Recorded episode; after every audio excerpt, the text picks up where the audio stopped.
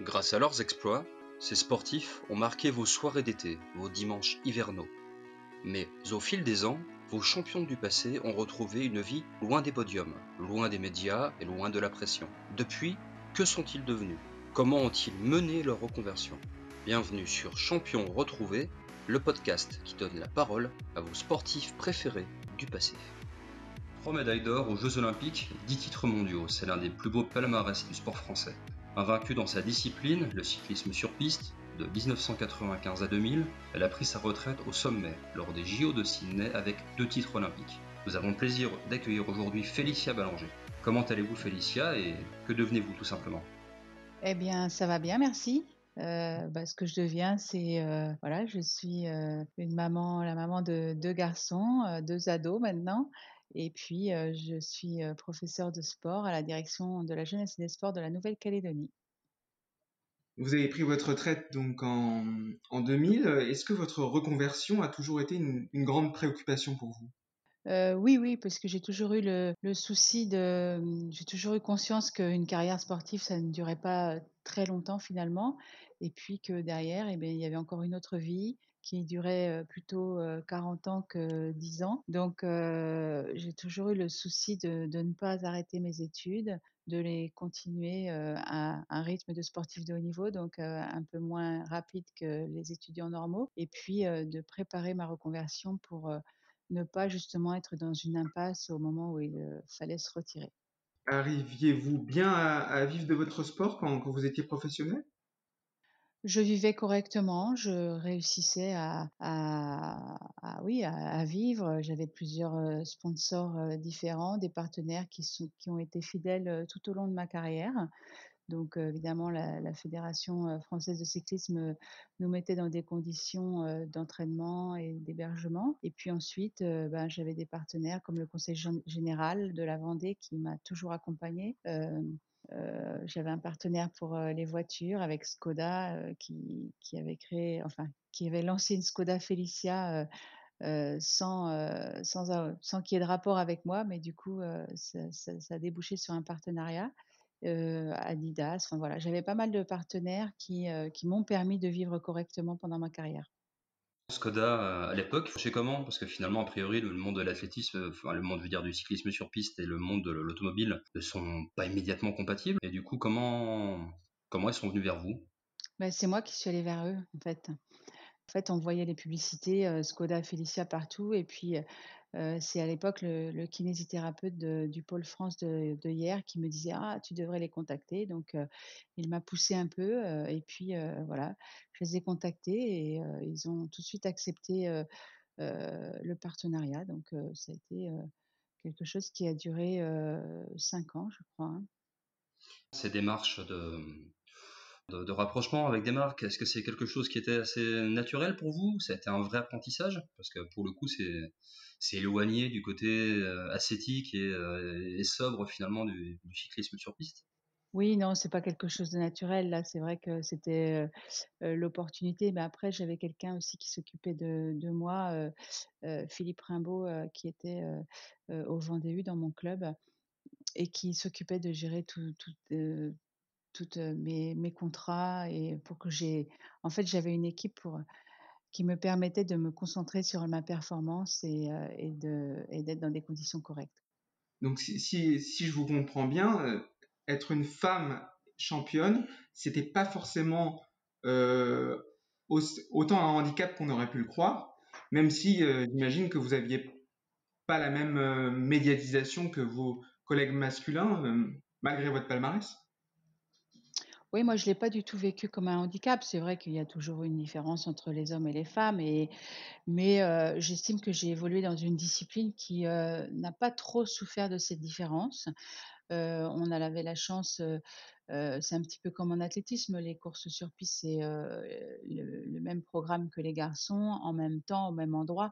On n'est pas isolé quand on est une femme et du coup, ben, on bénéficie un peu de la même, la même lumière, heu, médiatique donc heu, j'ai pas souffert franchement de ça et je pense que j'ai eu, les retombées, correctes qui m'ont permis de vivre de ça. Votre parcours de, sportive, euh, j'imagine que ça vous a servi pour la suite, pour ce que vous faites maintenant? Ah bah oui, hein, on, planifier, avoir des projets, des ambitions, des objectifs, ça sert, tout le temps, hein. C'est on apprend à le faire en tant que sportif et après, ça sert dans la vie de tous les jours. Donc ça c'est ce sont des expériences, s'accrocher, persévérer, heu, c'est que des valeurs du sport qui qui aident après, hein. Donc vous vous occupez du, du sport de haut niveau euh, en, en Nouvelle-Calédonie et de la lutte antidopage, c'est ça? Vous C'est pouvez ça, nous en dire un peu plus? Oui, j'ai 2 missions principales à la direction de la jeunesse et des sports, heu, ici à Nouméa. C'est de le suivi du sport de haut niveau et heu, donc heu, plus particulièrement des sportifs et puis, et puis la la lutte antidopage, donc toute la l'élaboration et la mise en œuvre du programme antidopage, en Nouvelle-Calédonie. Et ce suivi, justement, il se, il se manifeste comment au quotidien? Bah, au quotidien, il faut savoir que les sportifs de haut niveau calédoniens sont, à 95 heu heu, expa enfin expatriés en métropole. Donc du coup, heu, on les a pas sous la main, donc on échange, bah, on fait attention à ce qu'ils soient dans des conditions correctes, pour, pour continuer à progresser, c'est, voilà un accompagnement, pour les aides qu'ils peuvent avoir, c'est un suivi des performances, c'est, éventuellement échanger pour leur reconversion, enfin voilà, c'est pas mal de petites choses comme ça. Quels sont vos, vos- rapports avec la, la ministre des Sports en métropole? Est-ce que vous devez lui rendre des comptes, sachant qu'il y a un gouvernement de, de Nouvelle-Calédonie, c'est ça hein?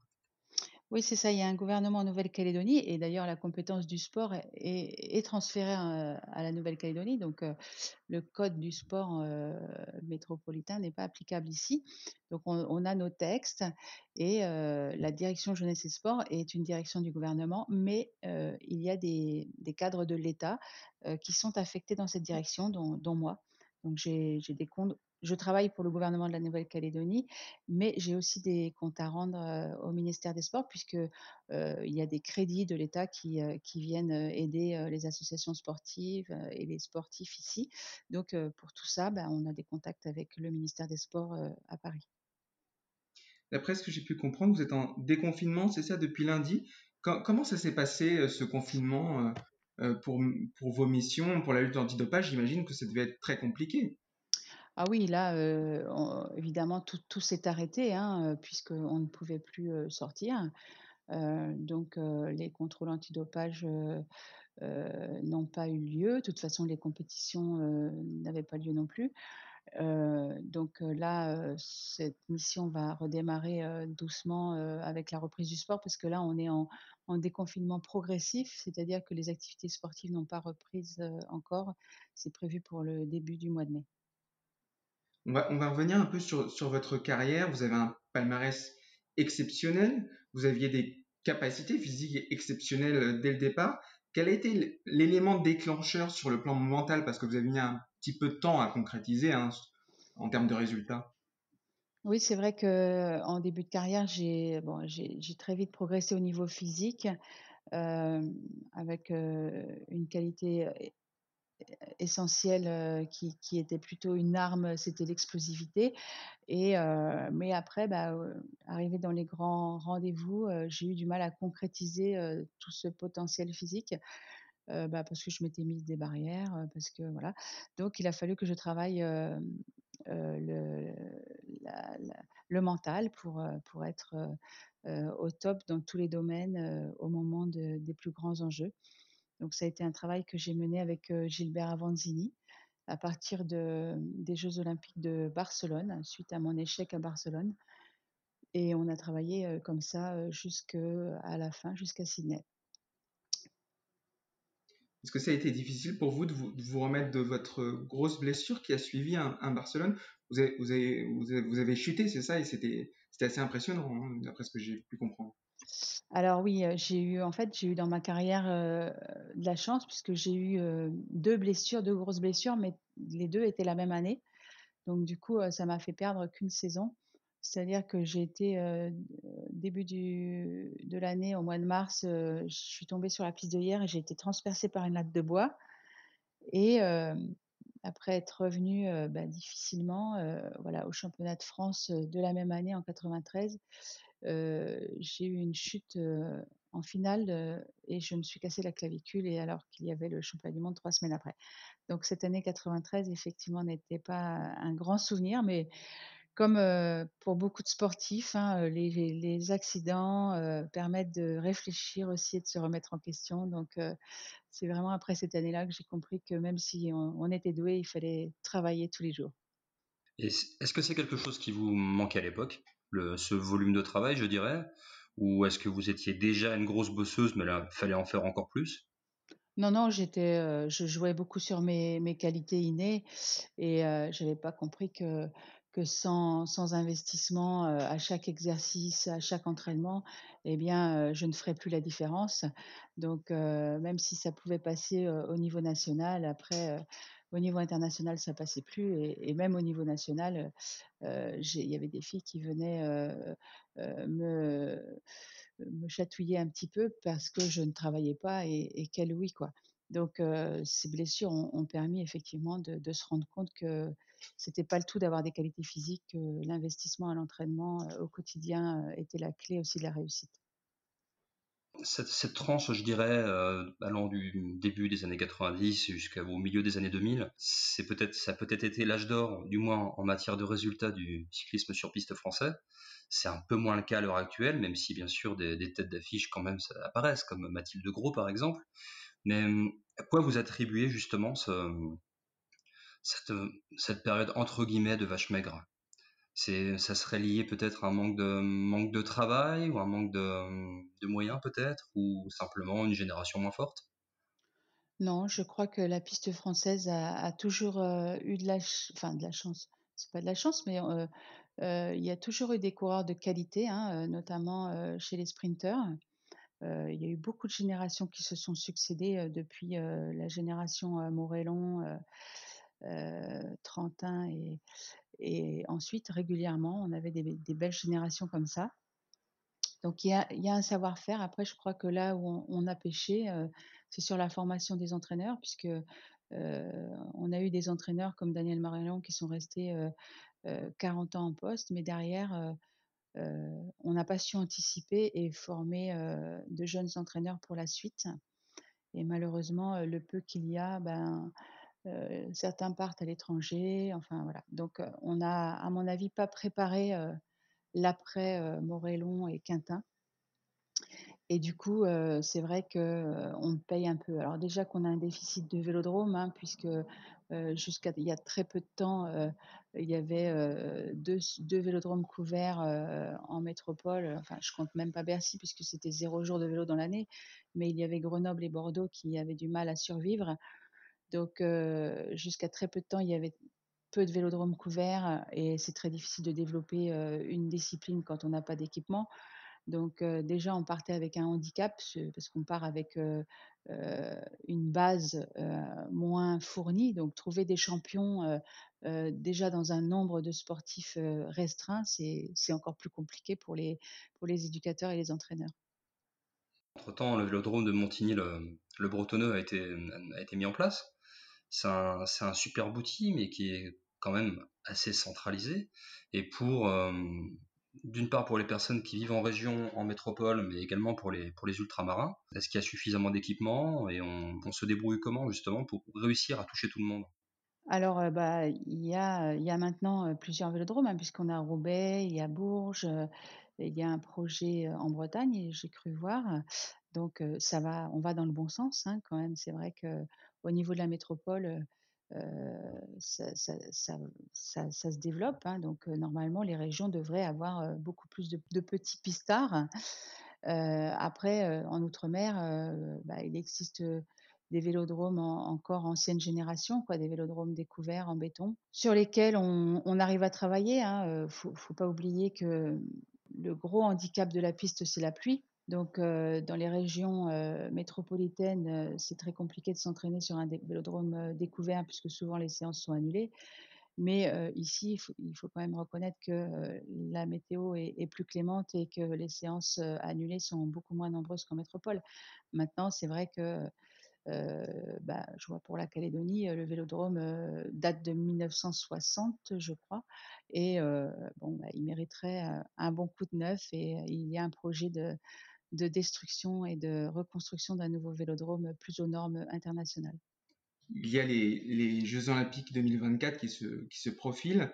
dans cette perspective, est-ce qu'il y a un véritable plan justement pour remettre le cyclisme français au, j'allais dire au top, hein, parce qu'on parlait de vache maigre, c'est peut-être un peu dur, mais est-ce que vous estimez que c'est que c'est suffisant Est-ce qu'il y a un plan Est-ce qu'il y a un projet? On se souvient des Britanniques à Londres en 2012 et, la véritable radia hein, qu'ils avaient qu'ils avaient opéré là-bas. Euh, qu'est-ce que qu'est-ce que vous pensez des perspectives pour 2024 ah ben je je je les connais pas, hein, je sais pas du tout, euh, parce que je suis pas, euh, je veux dire, je n'ai pas de mission, pour la fédération, donc je suis pas au fait, de, des projets de la Fédération française de cyclisme. J'ose espérer quand même que quand on reçoit les Jeux olympiques, on va faire en sorte que les champions soient, prêts et, euh, et présents et, prêts à, gagner. Mais euh, ça crée toujours une dynamique quand même d'avoir une, épreuve de ce type-là. C'est même un, rêve, même pour les sportifs, de courir les Jeux olympiques à domicile.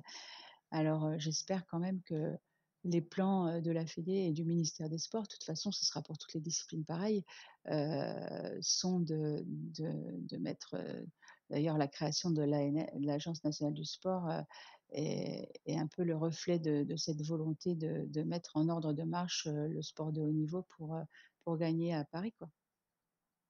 En, parlant, en parlant de rêve, vous en avez accompli pas mal quand même. Est-ce que vous auriez des souvenirs, deux, trois souvenirs marquants à partager avec, euh, avec nous. On pense évidemment à votre sortie à Sydney, qui était majestueuse, mais euh, vous en avez un, plus, plus marquant encore pour vous?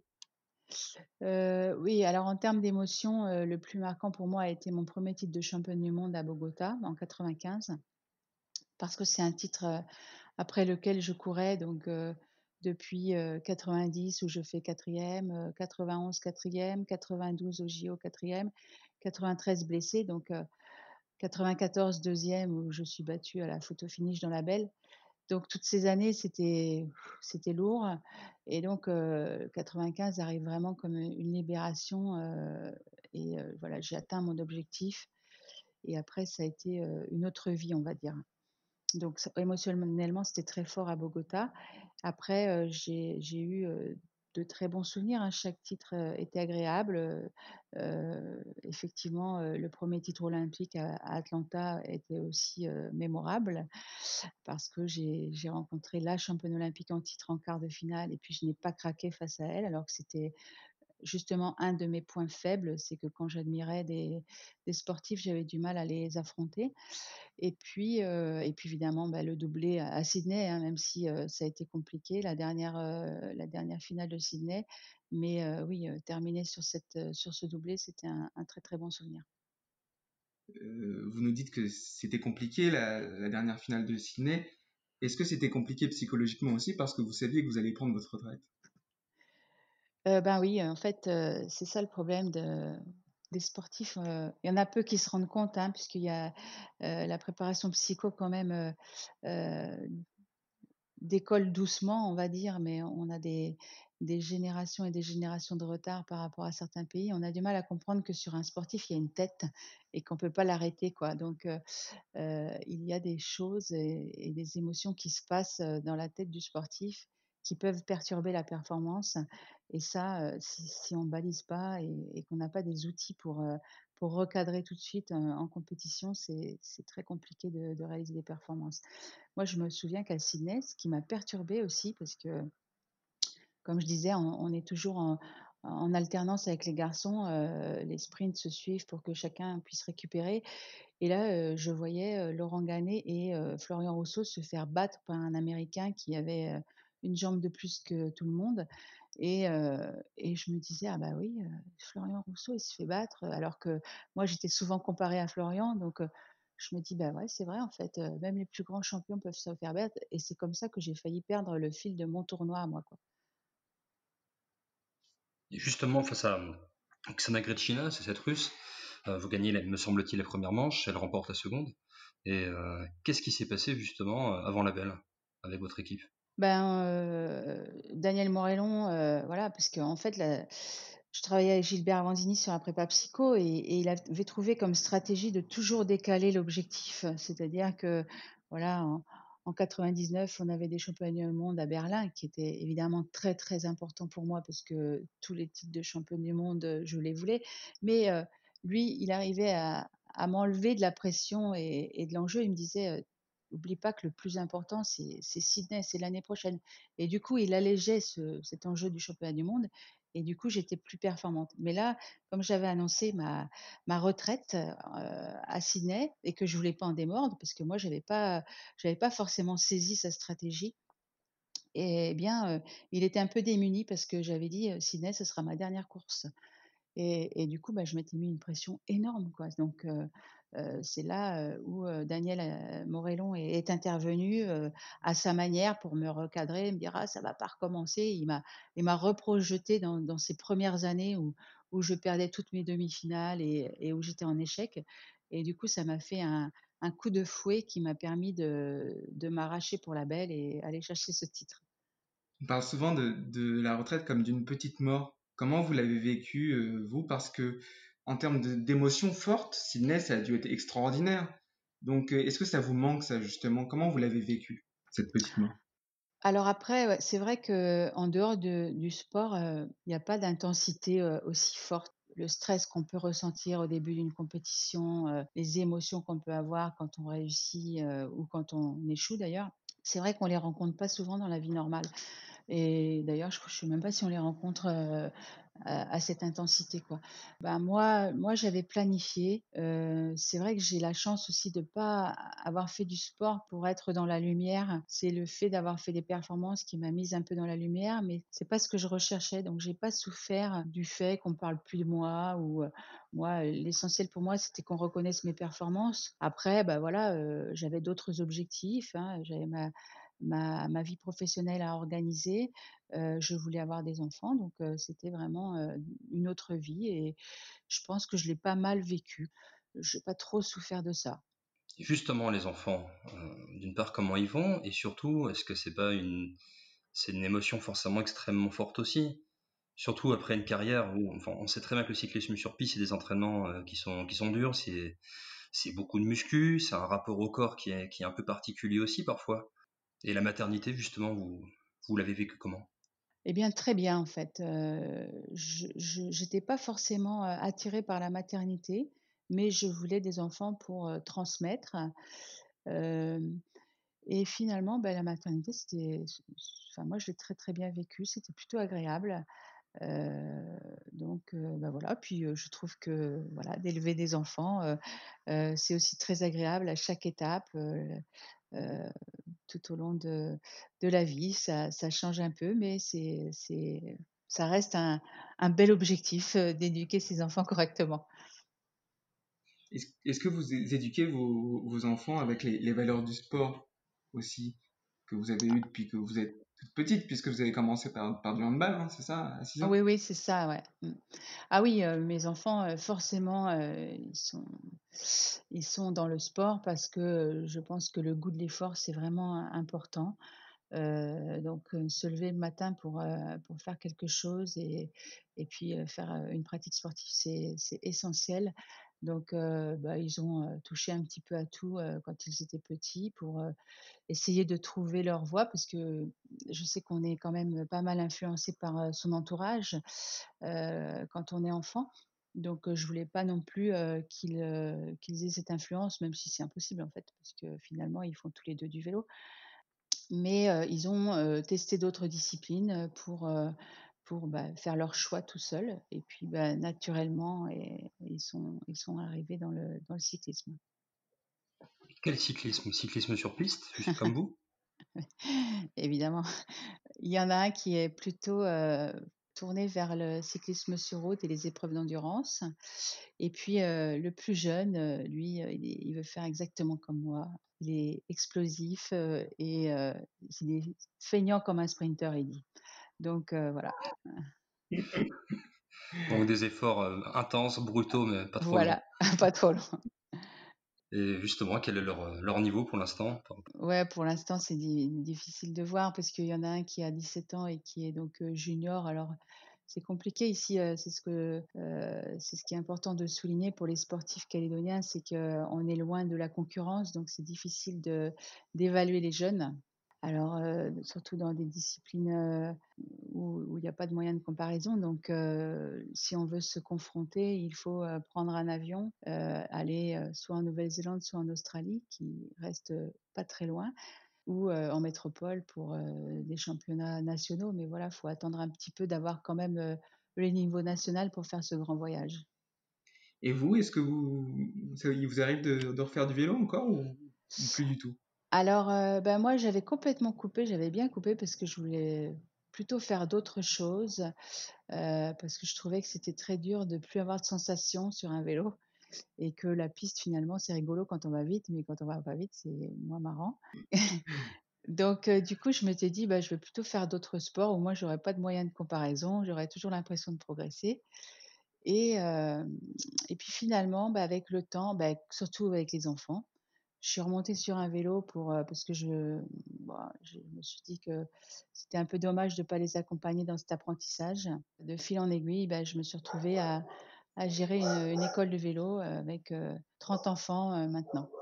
Donc voilà, j'ai été pris aussi au jeu de de l'encadrement alors que j'avais dit que je ne voulais pas devenir entraîneur et encadrant, mais voilà, j'y suis. C'est quelque chose du coup que vous faites dans le cadre d'une association, d'un club privé? Voilà, c'est, dans le cadre d'une petite association donc je l'idée c'était de donner, d'aider en fait, le cadre technique qui était en poste, en Nouvelle-Calédonie pour lui fournir, un peu les écoles de cyclisme pour qu'il ait de la matière pour ensuite, trouver de bons éléments donc l'idée, c'était de créer une école, d'accueillir les enfants et puis de les initier simplement, puis ça s'arrêtait là. Donc voilà, c'est ce que je fais, tranquillement. J'accueille les enfants de de 6 à 13 ans et puis après, ben, s'ils accrochent, ils continuent avec, avec d'autres personnes. En Nouvelle-Calédonie, c'est l'anonymat complet? Ou pas du tout. Parce que là, vous, nous parlez de, cette association, de, ce club de, vélo. Est-ce que votre notoriété, euh, vous avez quand même une petite notoriété là-bas ou bah oui, enfin, euh, quand même, euh, je, moi je suis venue courir en Calédonie, donc j'ai découvert la Nouvelle-Calédonie d'ailleurs grâce aux six jours de Nouméa, où, où auquel j'ai participé depuis l'année 90. Donc je venais régulièrement, donc les gens me connaissent ici bon après avec le temps qui passe, les petits, ils n'étaient pas nés à l'époque, hein, maintenant. Mais il y a des parents qui leur disent, «Ah, tu sais pas qui c'est», donc qui expliquent. Donc il y en a il y en a pas mal qui sont au courant, si je comprends bien, vous avez très, très bien, vécu votre conversion. Est-ce que vous auriez un conseil à donner aux sportifs actuels qui préparent peut-être, eux aussi, leur seconde vie? Bah, je crois qu'il faut, il faut avoir un objectif, d'autres objectifs, quoi, hein. Je crois que c'est ce qui aide à franchir les étapes.